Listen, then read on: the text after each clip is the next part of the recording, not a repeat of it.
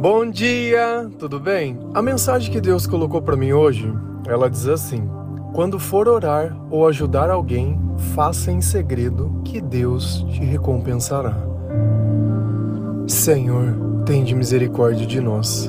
Perdoa, Pai, todos os nossos pecados. Livra-nos de todo o mal. Nos afasta de tudo aquilo que não vem de ti. Nós agradecemos, Senhor, por mais esse dia, pelo alimento, pela palavra, pela presença. Aceita, Senhor, essa nossa oração, esse nosso louvor, pois nós te amamos, bendizemos, adoramos. Somente tu é o nosso Deus e em ti confiamos. A razão pela qual nós fazemos as coisas diz muito sobre aquilo que está dentro do nosso coração. Se eu tivesse que fazer algo para alguém, eu não preciso que outras pessoas saibam. Quando nós servimos ao Senhor, nós queremos agradar ao Senhor.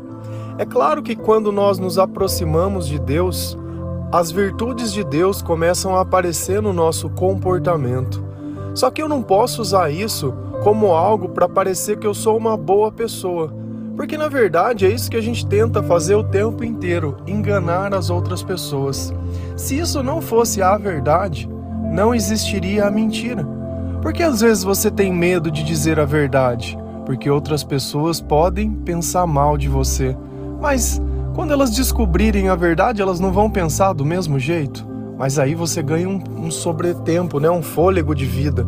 E as coisas elas não deveriam ser desse jeito. Quando nós entregamos a nossa vida ao Senhor, quando nós começamos a praticar aquilo que o Senhor nos diz, nós não estamos mais nos importando com o que os outros vão pensar, mas com o que Deus pensa de nós. E esse é o nosso objetivo maior. Mas algumas pessoas, elas não entendem isso, porque elas não tiveram um encontro com Jesus. Elas olham o comportamento de Jesus e tentam imitar esse comportamento para que outras pessoas pensem que elas estão com Jesus. Então é mais um tipo de mentira, é mais um tipo de engano, porque o amor, a bondade e a piedade, elas só podem ser feitos através da ação do Espírito Santo, senão é fake. Então, se eu pego e vou ajudar alguém e pego aquilo e começo a colocar na internet, começo a falar para as pessoas: "Nossa, olha o que eu fiz por fulano, não, porque eu dou cesta base, não, porque eu ajudo assim". Cara, se isso viesse realmente de Deus, se fosse algo genuíno, você jamais faria isso, porque a pessoa que tinha que saber, ela já sabe. A primeira é o Senhor, a segunda é quem recebeu a graça. Mas ninguém precisava saber disso. Então, às vezes, a gente cai no equívoco de se nos vangloriar pelas coisas que Deus nos permite fazer. E isso não é certo.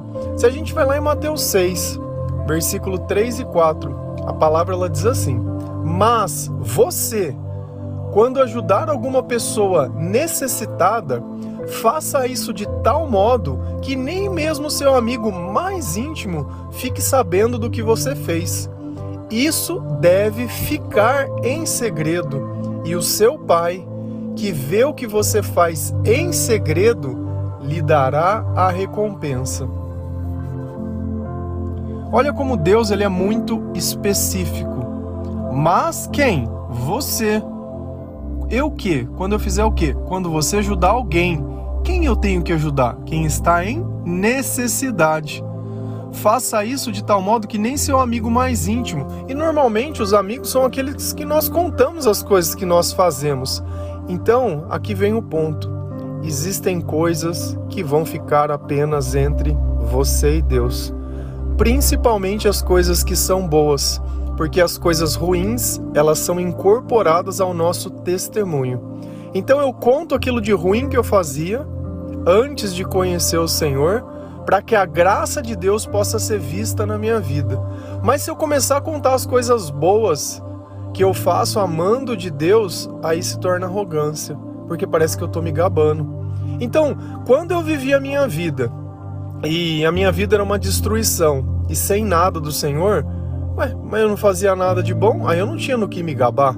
Agora, a partir do momento que Deus começou a transformar a minha vida, eu vou ficar usando isso? Não. A gente usa o nosso testemunho como mecanismo de conversão e fé. É sempre muito importante nós lembrarmos da onde nós viemos. quando nós tínhamos o controle da nossa vida, como a nossa vida era, quando nós fazíamos as nossas escolhas, como a nossa vida era. E aí você tem que fazer uma escolha de novo. Você prefere escolher o que você sempre escolheu, baseado nos teus sentimentos, nos teus sonhos, no teu emocional e nas coisas que você acha, ou você prefere seguir o caminho que o Senhor mostra? A vida que você sempre escolheu é o resultado da sua vida quando você encontrou o Senhor a primeira vez. Como estava a tua vida? Estava em alta ou estava em baixa? Como estava o teu coração? Estava em pé ou estava destruído? Como estavam os teus sentimentos? Estava feliz ou estava triste? Você tinha o controle da sua vida ou não? Era escravo de tudo aquilo que te dominava e você achava que não podia viver sem? Esse é o ponto em questão. Às vezes a gente não entende nem o que é a própria vida e nem o que Deus quer, mas nós queremos passar uma imagem de boas pessoas, porque nós temos uma impressão que boas pessoas elas vivem uma vida mais fácil. Muito pelo contrário. As boas pessoas elas são perseguidas, elas são taxadas, elas são humilhadas, elas são julgadas. E será que você conseguiria viver tudo isso? Jesus ele deixava muito bem claro: pode o servo ser maior que o Senhor? O Senhor sofre, o servo sofre. Então, à medida que as coisas que aconteceram com Jesus, já que nós vivemos uma batalha espiritual, nós vamos passar por todas essas coisas. Nem todos os dias vão ser dias que aparentemente vai existir uma glória para a gente dar ao Senhor. Mas aquele sofrimento que nos causa do dia a dia, perto das coisas que estão sendo construídas, não são nada. Porque as coisas do Senhor são muito maiores. Então você precisa aprender a ficar em silêncio o que é o segredo? É o silêncio. Eu não preciso ficar me gabando pela relação que eu tenho com Deus. Eu não tenho que me gabar para que as coisas que eu faço por Deus. Eu tenho que sim saber que a pessoa que eu estou entregando a mensagem ou a pessoa que eu estou ajudando, eu estou em nome do Senhor. O resto é resto. O resto pouco importa. Na verdade, quem deveria saber já sabe. E quando nós ajudamos alguém, é o próprio Deus usando de nós. Mas se a partir do momento que ele falou, olha, não conta para ninguém, quantas vezes Jesus não fazia isso depois de fazer um milagre? Olha, não conta para ninguém. Não conta para ninguém. As pessoas iam lá e contavam e cada vez prejudicava mais ele. Então, quando nós contamos aquilo que Deus pede para que nós ficamos em silêncio, nós estamos prejudicando apenas a nós mesmos. Mas às vezes a gente olha e nós estamos falando da ajuda. E ajuda é algo físico, é algo que eu vou tirar às vezes algo de mim para dar para o outro, ou vou gastar tempo, ou vou... é alguma coisa sempre que a gente está tirando de nós para dar para o outro. Isso é fácil de entender. Agora, e a oração? Porque a frase diz: quando for orar ou ajudar alguém, faça em segredo que Deus te recompensará. Nós não ajudamos pela recompensa, nós ajudamos porque nós confiamos no Senhor e por essa confiança Deus nos dá algo. Vou dar um exemplo para você. Seu pai, sua mãe, muitas vezes eles não te dão presentes. É a mesma coisa, é a relação que ela tem com Deus. É uma forma de dizer, olha, obrigado. Porque o Senhor, ele é justo, ele sabe que nós temos necessidades, ele sabe de todas essas coisas. Eu não preciso ficar lembrando a Deus. Eu não preciso falar, oh, você está me esquecendo, viu? Oh, olha eu aqui. Não, Deus sabe. Só que ele vai nos recompensar no momento que nós não vamos perder a bênção. Porque enquanto ainda nós não nos convertemos, enquanto nós não demonstramos a nossa obediência, se ele desse as coisas na nossa mão, nós iríamos nos corromper. Muitas vezes por orgulho, por vaidade, por falar demais. Será que você consegue ficar em silêncio? Será que você consegue fazer algo e não contar para ninguém? Esse é o ponto. Na primeira coisa, às vezes, boa que acontece com a gente, ou as coisas que podem acontecer, você já sai contando para um monte de gente. E de repente aquilo nem acontece, porque o mal já percebeu que aquilo você queria. E se você quer, nada mais fácil que te frustrar não te dando, porque não é isso que a gente culpa Deus? Quando a gente pede algo e Deus não faz? Será que nós pedimos para Deus? Será que nós fizemos do jeito que Deus diz? porque ele fala. Então vamos continuar lendo. Se a gente vai lá em Mateus 6, 6, a palavra diz assim: Mas você, quando orar, vá para o seu quarto, feche a porta e ore ao seu pai, que não pode ser visto, e o seu pai, que o vê que você faz em segredo lhe dará a recompensa. Nossa, mas você, quando for orar, vá para o seu quarto. Ué, mas eu achei que quando eu fosse orar era só dentro da igreja. Por que, que ele mandou para o meu quarto? Por que, que ele não mandou para a igreja? Por que, que ele mandou fechar a porta? Para que ninguém saiba que você está orando. Deus ele quer ter um relacionamento com você de uma forma que é só para vocês dois, não para que os outros vejam. Sabe como as pessoas vão ver Deus? Através da tua mudança, através do teu comportamento e através do teu testemunho. É isso que aquele quarto fechado, é isso que aquela oração em segredo ela vai fazer. Essa é a recompensa que nós vamos receber. Você gostaria, vamos imaginar uma situação. Você está tendo um relacionamento com alguém, uma pessoa que você ama, que você está ali, que você tem intimidade, que você tem as coisas. Você gostaria que essa pessoa ficasse expondo essas coisas publicamente? Pegasse a foto de intimidade de vocês e as coisas e ficasse mostrando para todo mundo, para que outros homens ou outras mulheres pudessem desejar, invejar, gabar, querer pegar? É isso que você faz? Não. Aquilo que a gente gosta, a gente protege. Aquilo que tem valor, a gente guarda dentro de um cofre. A gente não fica mostrando para todo mundo. E é assim o relacionamento que o Senhor quer ter conosco um relacionamento de algo precioso, um relacionamento de algo que não é para ser exposto. E nós estamos falando da oração, que é a conversa entre os dois. A conversão tem que ser vista por todos. E essa ideia de ficar pedindo, eu sempre falo, e às vezes as pessoas eu não sei até que ponto. Tá certo que nós devemos orar um pelos outros, cara, é tudo isso. Mas a partir do momento que a oração se tornou algo de vaidade, sabe, algo que tá ali, eu tô orando aqui. E Jesus ele ele fala sobre essas pessoas também na Bíblia, que nós não devemos ficar fazendo isso. E às vezes se torna uma confusão muito grande, porque Jesus diz uma coisa e a igreja, né, a autoridade, o pastor, o padre, ou sei lá mais quem, o reverendo, né, o apóstolo, ele vai e diz outras coisas. E, e eu sigo a quem? A Jesus, sempre. Se nós vivemos o cristianismo, eu não sou evangélico, eu não sou católico, eu não sou adventista, eu não sou, eu sou cristão. Eu sigo a Cristo. Primeiro o nome do meu Senhor, o resto é humanidade e doutrina. Você sabe o que diferencia o católico do evangélico, do adventista, de tudo? É para onde vai o teu dízimo. Porque se todas as religiões estão pautadas na Bíblia, só vai mudar o dízimo de lugar. É claro que cada uma vai seguir uma doutrina e vai querer puxar a sardinha para o seu lado, porque eu tenho que tornar interessante aquilo que você vai contribuir financeiramente. Então você está escolhendo como se fosse o seu serviço, né, de de assinatura, né, por onde você vai assinar o pacote. O Senhor é o meu pastor e nada me faltará. E é isso. Mas a verdade toda, ela está revelada na Bíblia.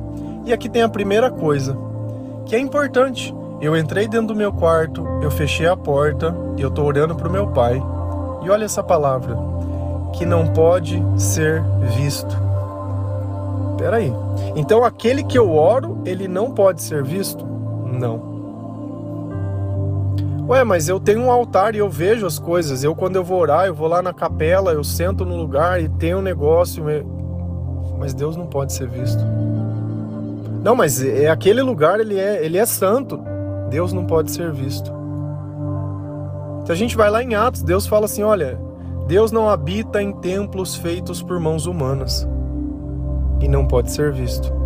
Ah, mas você percebe que às vezes a gente tem tanta dificuldade em fazer o que Deus quer porque nós não estamos fazendo aquilo, mas aquilo que nós acreditamos que era Deus. Por isso que a gente defende. E parece que quando eu falo alguma coisa, eu estou tirando um pedaço teu, eu estou acabando com a tua fé. Não, eu estou criando a tua fé porque a tua fé é morta. Porque se não tiver obra, o Senhor lhe falou: Olha, conhecereis as árvores pelos frutos. Quais são os seus frutos para o reino de Deus? Você acha que nós acreditamos no Senhor e a recompensa é para minha vida? Não. Deus ele vai me abençoar para mim comprar um carro melhor, para mim comprar uma casa maior, para mim comer o que eu quiser e não ter que ficar olhando preço, é, é para mim usar roupa de marca, um relógio bom, um celular. Não, isso é bênção. Sério. E aí você morre e fica tudo aqui e aquela vida inteira, a sua vida serviu para acumular bens e riquezas só. não transformou a vida de ninguém, Jesus não te usou para nada, você não participou da transformação, você não viu pessoas se convertendo, você não viu o céu se abrindo, você não viu o milagre, você não viu nada. Só viu a sua vida e a sua família só. É só isso. Meio raso esse evangelho, né? Porque eu vi Jesus dizendo para pessoas: Olha, espera aí que eu vou enterrar o meu pai e minha mãe. E Jesus disse: Olha, deixe que os mortos enterrem os seus mortos. Vi também o mesmo Jesus quando Maria chegou, ele disse: Olha, os seus irmãos estão aqui com a sua mãe. Ele falou: Quem é minha mãe? Quem é meu irmão? A minha mãe e o meu irmão é quem ouve a palavra de Deus. Então, às vezes, eu fico meio confuso quando eu vejo esse evangelho familiar. E quando eu falo isso, eu não estou dizendo destrua sua família, longe disso, mas ame Ame a todas as pessoas. Nós falamos sobre isso, a quem nós amamos e os nossos inimigos, e todos os dias a gente fala sobre algo diferente. E a mensagem, quando ela é tida, às vezes você só está ouvindo esse áudio, é o seu primeiro, um escândalo. Continua ouvindo. Porque Deus, quando Ele vem dando sabedoria, é totalmente diferente a forma que nós vemos as coisas. E aquilo que nós fazemos para Deus tem que permanecer em segredo.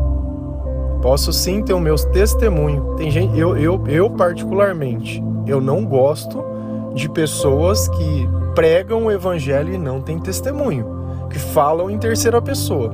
Só falam de Jesus, mas não falam o que Jesus fez na vida dela, que não tem confissão de pecado, que não tem nada. Sabe, é uma vida oculta, onde eu não sei nada. Eu sempre, sempre, a minha vida ela foi um livro aberto.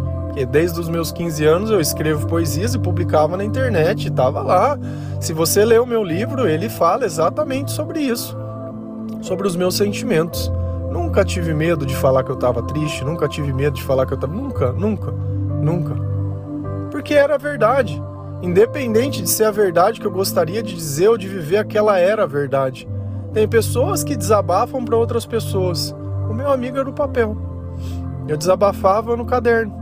Sei, era o jeito que eu conseguia pelo menos me compreender, porque às vezes a gente fala as coisas para outras pessoas e as pessoas elas não entendem.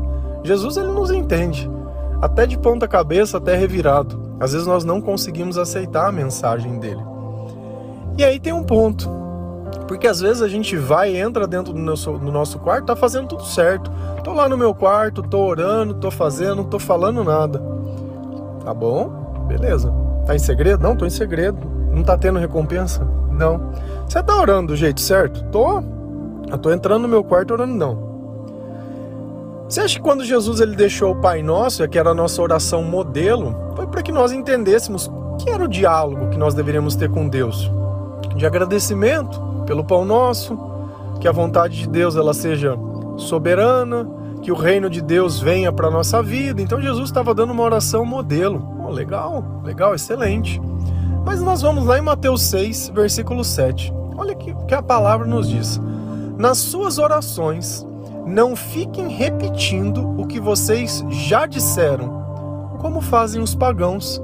Eles pensam que Deus os ouvirá porque fazem orações cumpridas. Oi, deixa eu ver, peraí. Então Deus está falando que quando eu for orar, não é para mim ficar fazendo oração repetida repetitivas, repetitivas, repetitivas. E quem faz esse tipo de oração? Os pagãos. Ué, então Deus fala que se eu ficar repetindo, repetindo, repetindo, eu estou orando como uma pessoa que não acredita em Deus? Tá? E por que, que eu caio nesse equívoco? Porque eu acho que se eu falar demais, Deus vai me ouvir. Não é jamais a minha intenção, é o tamanho. Hum, entendi. Por que, que será que tem doutrinas que insistem nisso? Que a punição é a repetição de uma oração. Ou eu vou lá e ficar contando bolinha, ai, porque é bolinha, ai, o mistério. E eu não estou diminuindo nada. Você sabe por quê? Olha o que a palavra de Deus diz. Você é o quê? Cristão? Você crê que Jesus Cristo? Você foi batizado? Então é cristianismo, tá bom. Nós estamos falando do Novo Testamento, tá bom? Você sabe quem disse isso daqui? Jesus. Então nós não estamos falando de Paulo interpretando, de Pedro interpretando, de qualquer um interpretando. Nós estamos deixando Jesus dar o discernimento sobre as coisas. Então não basta eu entrar no meu quarto se for para ficar repetindo e falando as mesmas coisas. E quando eu falo isso, não é as orações prontas só não, porque isso não é uma oração, é uma reza. Então, se você ouvir a palavra reza, você sabe que é alguma coisa que alguém inventou e você tá ali que nem um papagaio repetindo. Eu fico imaginando como seria a nossa vida se os nossos amigos, as nossas, a nossa mãe, o pai e o irmão, toda vez que fosse conversar com a gente, eles tivessem um texto pronto. Oi, tudo bem? Como vai? Oi, tudo bem? Como vai? Oi, tudo bem? Como vai? E o outro responde: Eu vou bem, eu vou bem, eu vou bem. E o outro: Oi, tudo bem? Como vai? E essa é a nossa vida. Como é que você forma intimidade com alguém conversando desse jeito? Pelo amor de Deus. E pra gente tá tudo normal? Tá tudo normal, tá tudo bem, né, Bruno? Porque eu gosto de ficar pegando no pé.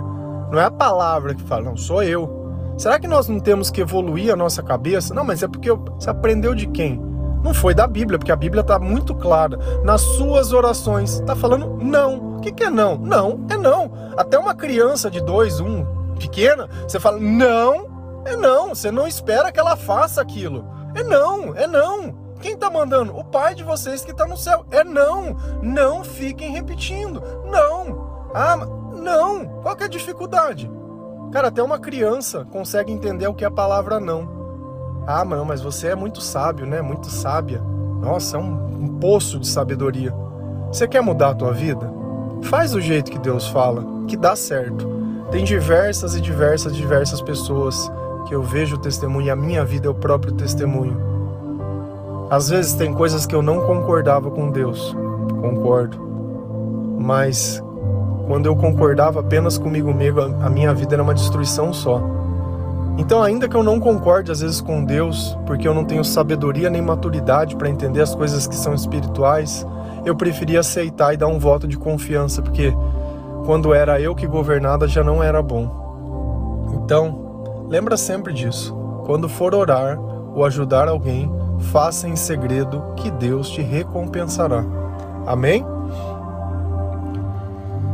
Que Deus possa te dar discernimento, que Deus possa te entregar a sabedoria, que o Espírito Santo possa te conduzir aos lugares certos, que você não tenha medo de abrir mão daquilo que você imagina pela verdade que Cristo revela. Não era à toa que ele dizia: "O meu povo, ele perece por falta de conhecimento" mas o meu poder se manifesta melhor na fraqueza. Então, quando eu sou fraco, é que eu sou forte. Deixa o Senhor ser o Senhor da sua vida. Faça da forma que Deus diz, ainda que pareça que você por algum momento está perdendo alguma coisa, você vai ganhar um relacionamento totalmente diferente.